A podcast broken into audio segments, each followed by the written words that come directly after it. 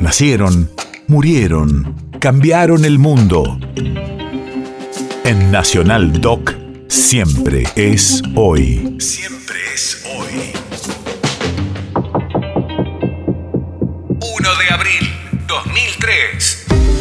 Hace 19 años se crea el Registro Nacional de Células Progenitoras Hematopoyéticas, base de datos de donantes voluntarios de médula ósea del INCUCAI.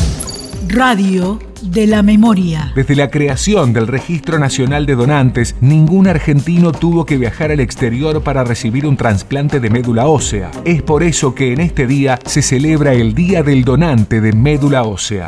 Dar es dar. Es encontrar en alguien lo que nunca encontras. País de efemérides.